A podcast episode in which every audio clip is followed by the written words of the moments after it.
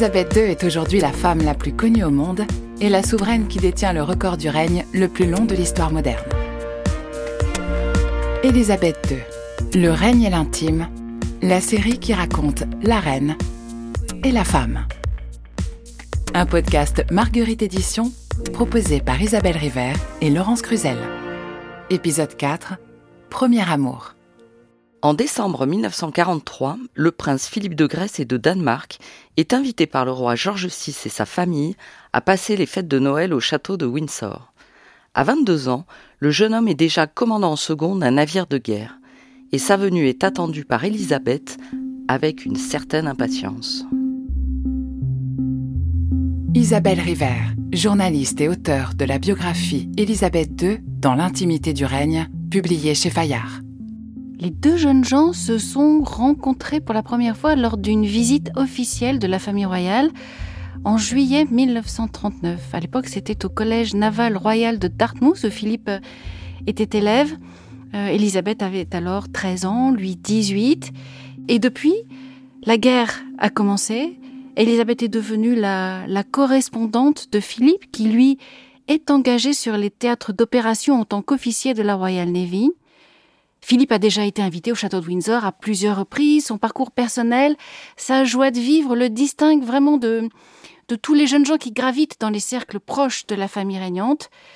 Et l'entourage de la famille, notamment la reine Marie, la grand-mère d'Élisabeth, pense que c'est à l'occasion de ces fêtes de fin d'année en 1943 que la jeune femme va vraiment tomber amoureuse de lui.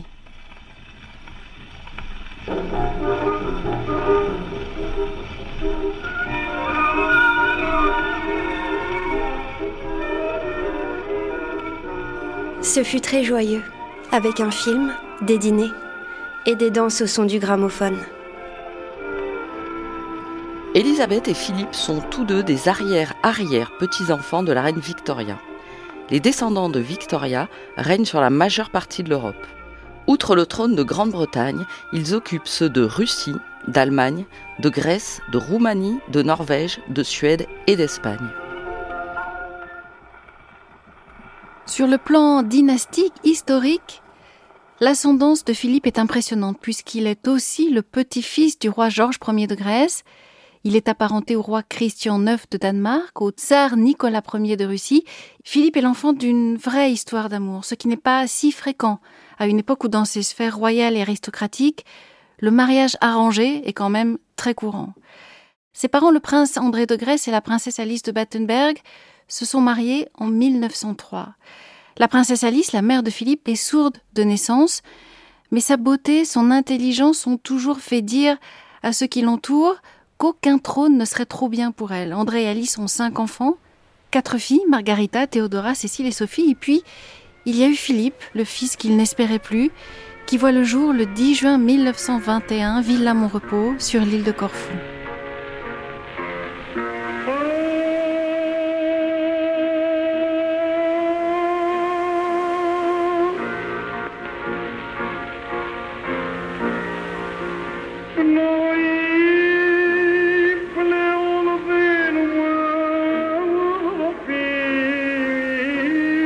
Les guerres gréco-turques du début des années 1920 contraignent la famille royale de Grèce à l'exil.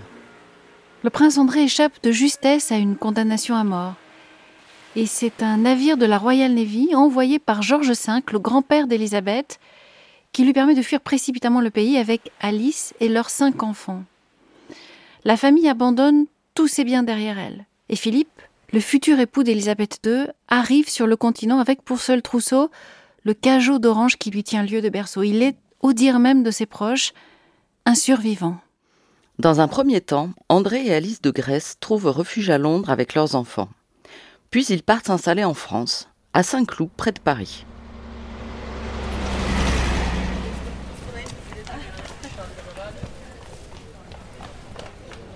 Paris et, plusieurs des petites villes qui entourent la capitale sont à l'époque un refuge un lieu de rassemblement pour les diasporas grecques et russes, des représentants des classes aisées chassés de leur pays respectifs par l'instabilité et les révolutions. Philippe et sa famille emménagent dans une maison entourée de pommiers. 5 rue du Mont Valérien à Saint-Cloud, avec une vue spectaculaire, dit-on, sur Montmartre et la Tour Eiffel. Cette maison appartient à Marie Bonaparte, une arrière-petite-nièce de l'empereur Napoléon Ier qui a épousé un des oncles de Philippe. Tout indique que pendant ces premières années, l'enfant voit finalement assez peu ses parents, dont les relations sont, rongées par les difficultés financières et le chagrin de l'exil.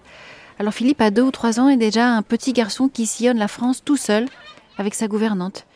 Il est confié à des amis, à des connaissances, souvent pour des périodes assez prolongées on l'envoie à Arcachon, à Bordeaux, à Marseille, à Berck-Plage, à côté du Touquet. On l'envoie aussi chez une parente, la reine Hélène de Roumanie, une cousine, qui habite près de Bucarest. À 6 ans, il intègre The Elms, une école américaine située dans l'ancienne maison de Jules Verne, avenue Eugénie à Saint-Cloud.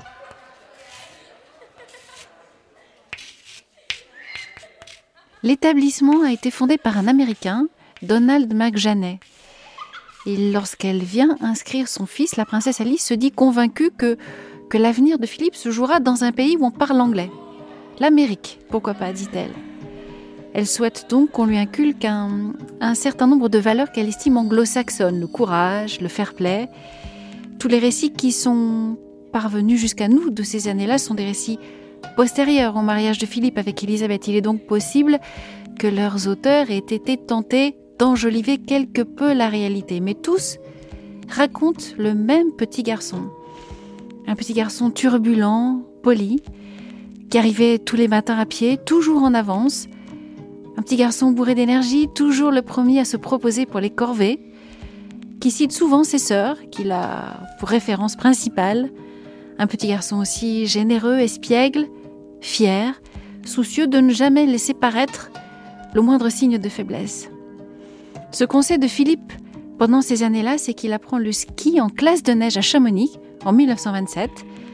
Chez lui, on, on parle français, grec, anglais, allemand, c'est un enfant, il est fasciné par l'Amérique et par tout ce qui est vendu dans les magasins américains. L'histoire dit même qu'un jour, il échange un petit bibelot en or qui lui a été donné par George V contre un stylo à trois couleurs qu'un de ses camarades avait acheté chez Macy's à New York.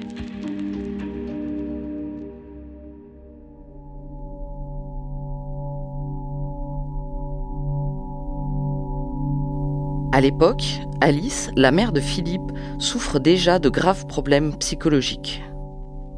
Même si Philippe s'appliquera toujours à, à minimiser l'impact de la maladie de sa mère sur ses jeunes années, celle-ci a sans doute eu des conséquences sur son développement émotionnel. Alice souffre probablement d'une profonde dépression. On voit bien d'ailleurs que les médecins de l'époque peinent à poser un diagnostic. Euh, bipolaire, schizophrène, mystique, elle s'est aussi convaincue qu'elle a le pouvoir de guérir par l'imposition des mains. Alors la princesse finit par être internée plus ou moins de force en 1930 dans une clinique au bord du lac Constance. Et à l'époque, Philippe est en vacances en famille à, Darmstadt, en Allemagne. Sa grand-mère l'emmène se promener quand il rentre, eh bien, sa mère n'est plus là. C'est à partir de là que sa famille va se déliter. Le prince André va fermer la maison de Saint-Cloud Alice et lui ne, divorceront jamais, mais ils ne se reverront quasiment plus. Alice sera internée pendant plusieurs années et, une fois sortie de l'hôpital, restera cinq ans sans donner de nouvelles à son fils. De son côté, le prince André commence une vie sans attache entre Paris, les villes d'eaux allemandes et Monte-Carlo. À huit ans, Philippe se retrouve seul. Ce sont des proches et des amis de sa famille qui vont maintenant s'occuper de lui. Ces quatre sœurs épousent des aristocrates allemands. Au moins deux d'entre elles vont s'égarer assez durablement avec leur mari dans la voie du national-socialisme, le parti d'Adolf Hitler. À partir de là, les décisions qui concernent l'éducation de Philippe sont prises de manière concertée par son père et par ses sœurs. On ne peut pas dire que l'enfant soit abandonné, disons plutôt qu'il est livré à lui-même. Ma famille s'est séparée. Ma mère était malade, mes sœurs étaient mariées, mon père dans le sud de la France. Je devais faire avec. Et c'est tout. En 1932, on le confie à l'un de ses oncles maternels, prince George, marquis de Milford Haven.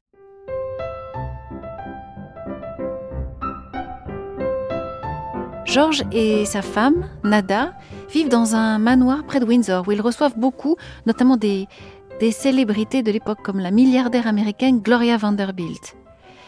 La grand-mère maternelle de Philippe, qui elle réside au palais de Kensington à Londres, est l'autre référence un peu fixe dans l'existence du garçonnet. Il lui est d'ailleurs profondément attaché. Malgré tout ce qui le sépare de ses parents, malgré l'éloignement, Philippe ne cessera jamais de les défendre. Il ne laissera personne s'imposer dans son existence comme une figure maternelle ou paternelle de substitution. Simplement, il recrée autour de lui une famille bis, grâce à Georges et grâce à Nada notamment. Reste que même s'il trouve un soutien, un réconfort auprès de cette deuxième famille, rien dans la vie d'un enfant ou d'un adolescent ne peut vraiment venir pallier l'absence de ses parents.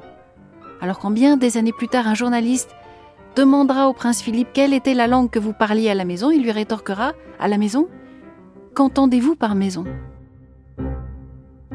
À 9 ans, Philippe est envoyé à Chim, un pensionnat proche de Londres.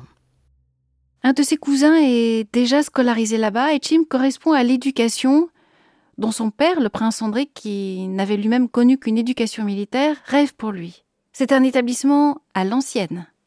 On y pratique les châtiments corporels, on y insiste sur la discipline, l'oisiveté, le mensonge. Toutes les formes de laisser-aller y sont présentées en somme comme des péchés capitaux. De tous les élèves, Philippe est sans doute celui qui a l'un des profils les plus atypiques. Il vit comme un orphelin, ne voit jamais ses parents. Il parle et il écrit le français beaucoup mieux que l'anglais. Dans sa malle d'écolier, il a aussi une photo dédicacée du roi George V.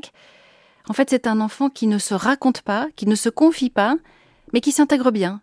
Et c'est surtout un enfant qui manifeste déjà une très grande confiance en lui.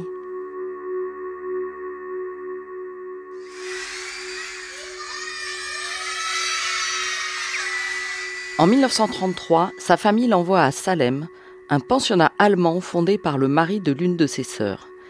L'établissement applique les méthodes éducatives de Kurt Hahn, un théoricien de l'éducation dont la philosophie, les idées seront déterminantes dans la construction de la personnalité de Philippe.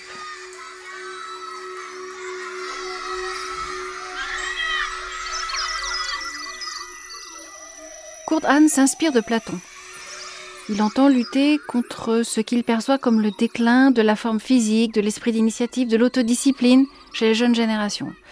Tout cela peut parfois prendre des formes un peu déroutantes. On fait ainsi courir un demi-kilomètre aux élèves avant le petit déjeuner, tous les jours et de préférence sur la pointe des pieds. Quand Philippe intègre Salem à la rentrée 1933, Anne a déjà été obligé de fuir l'Allemagne parce qu'il est juif et parce qu'il est un opposant déclaré à Adolf Hitler. Le pensionnat est après son départ rapidement gagné par les idées nazies. On oblige les élèves à écouter à la radio les discours interminables du chancelier. Philippe parle mal allemand, il désapprouve ce qu'il voit, il se moque aussi ouvertement des élèves qu'il voit faire le salut nazi, en fait il est très isolé.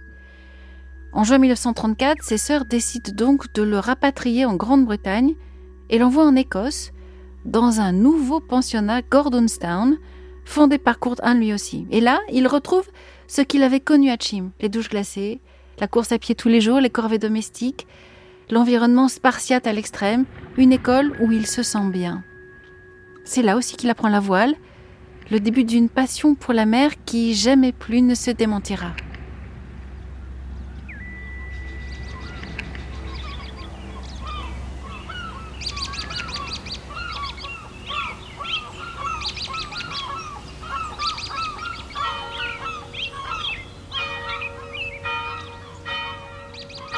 En novembre 1934, le prince Philippe croise Élisabeth au mariage de l'une de ses cousines, la princesse Marina de Grèce.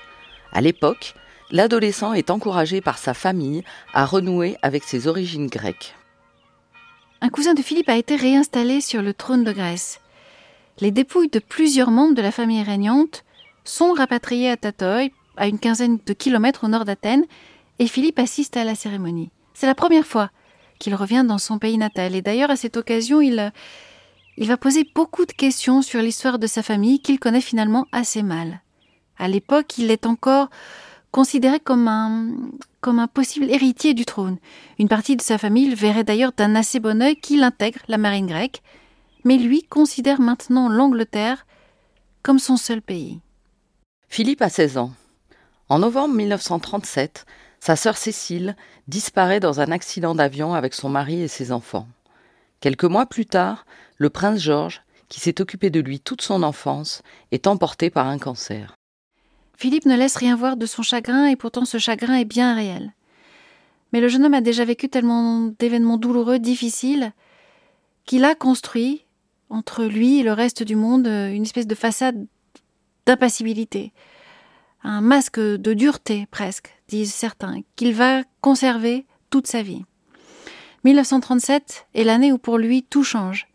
Après la disparition de, de Georges, c'est un autre de ses oncles maternels, Louis Mountbatten, qui va endosser auprès de lui le rôle de mentor. 1937 est aussi l'année où il revoit pour la première fois sa mère, la princesse Alice, qui va mieux. Et puis, il va vivre ses premières romances. Et la plus notable d'entre elles sera celle qu'il va nouer avec Cobina Wright, une ravissante jeune américaine en contrat avec les studios de cinéma de la 20th Century Fox, dont on le dit à l'époque très amoureux.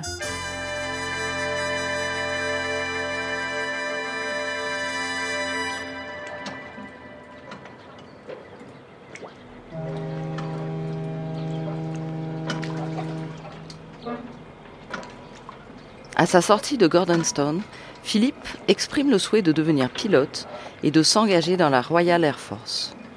Mais chez les Mountbatten, la marine est une tradition de famille. Il accepte donc de suivre les conseils de son oncle et entre au collège naval royal de Dartmouth. C'est là qu'il fait la connaissance d'Élisabeth. Le 22 juillet 1939, le roi George VI visite le campus du collège avec son épouse et leurs deux filles.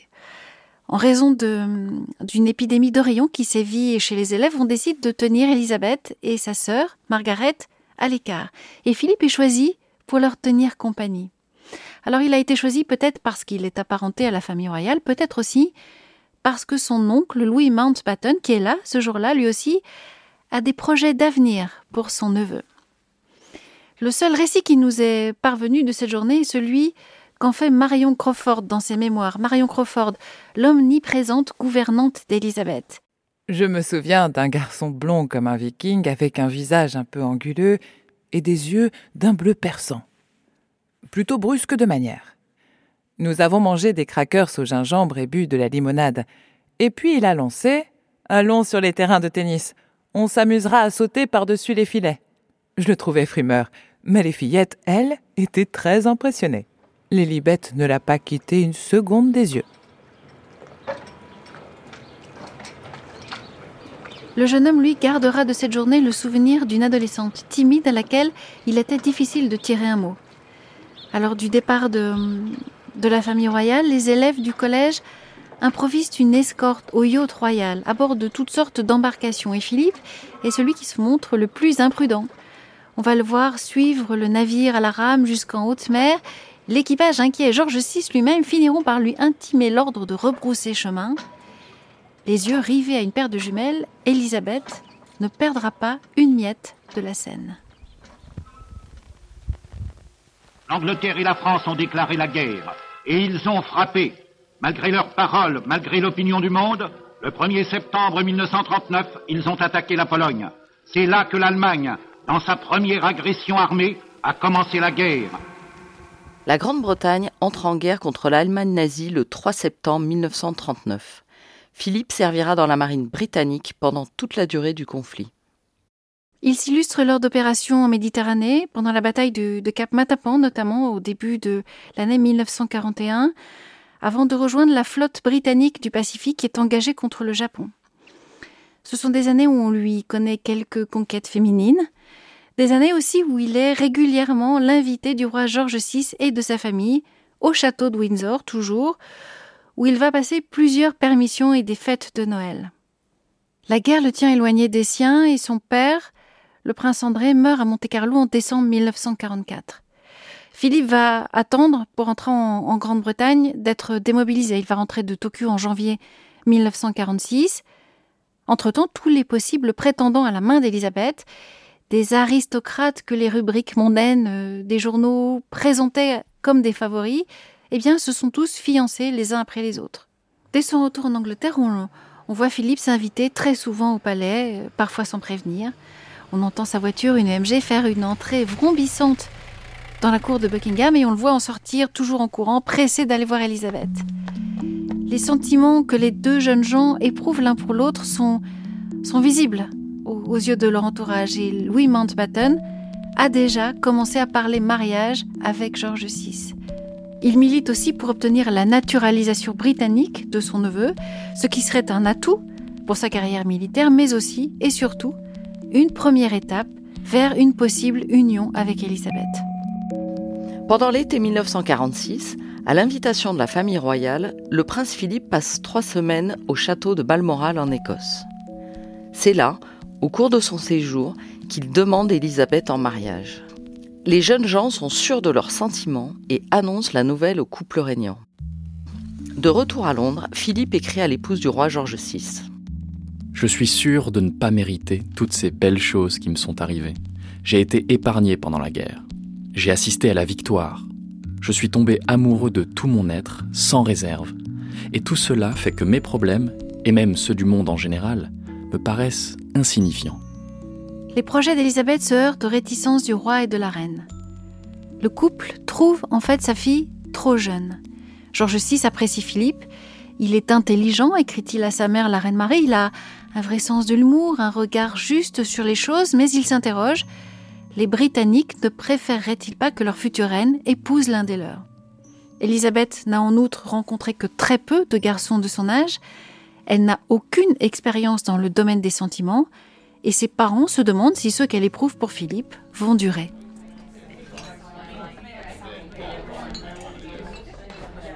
La cour ne se montre pas favorable à cette union et c'est en raison de la situation personnelle de Philippe, qui se trouve alors être un prince en exil, un prince désargenté. Son père, le prince André, est mort à Monte-Carlo pendant la guerre.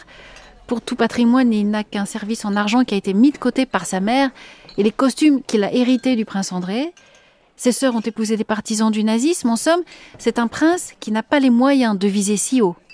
On critique aussi son éducation, son caractère souvent un peu abrupt. On va jusqu'à critiquer le fait qu'il arpente les corridors du palais de Buckingham en manche de chemise. C'est un milieu où on le considère avant tout comme un Allemand. Un milieu où on désapprouve son oncle Louis Mountbatten à qui on prête des sympathies travaillistes. Un milieu où Philippe n'a en fait aucune chance de se faire des alliés. Mais Élisabeth tiendra bon. Il y a quelque chose de très tenace chez elle, de très déterminé, comme chez son père. Lorsqu'elle donne son cœur, c'est pour toujours. Commande sa grand-mère, la reine Mary. L'annonce officielle des fiançailles attendra. La famille royale doit en effet effectuer un voyage officiel de trois mois et demi en Afrique du Sud. Le 31 janvier 1947, Elisabeth embarque pour le Cap avec ses parents et sa sœur. Elle fêtera là-bas son 21e anniversaire. À mon retour, nous aurons une autre bonne nouvelle à célébrer. George VI souhaite probablement mettre à l'épreuve les sentiments des, des deux jeunes gens. On voit bien qu'Élisabeth part sans enthousiasme, mais l'éloignement va renforcer encore les liens entre elle et Philippe. Ils vont s'écrire quasiment tous les jours. Philippe, lui, est fait citoyen britannique. Il renonce à ses titres grecs pour devenir le lieutenant Philippe Mountbatten. Et au retour de la famille régnante, il réaffirme à George VI et à son épouse son souhait d'épouser Élisabeth. Philippe écrit à la reine. Ces quelques mois ont sans doute été une bonne chose. Mais Elisabeth et moi voulons maintenant commencer notre nouvelle vie ensemble. Le 9 juillet 1947, le roi et la reine annoncent les fiançailles de leur fille tendrement aimée, la princesse Elisabeth, et du lieutenant Philippe Mountbatten. À Londres, au palais de Buckingham, Elisabeth, princesse d'Angleterre, a célébré la bague au doigt ses fiançailles avec le lieutenant Philippe Mountbatten, prince de Grèce. Pour Philippe, le plus difficile commence.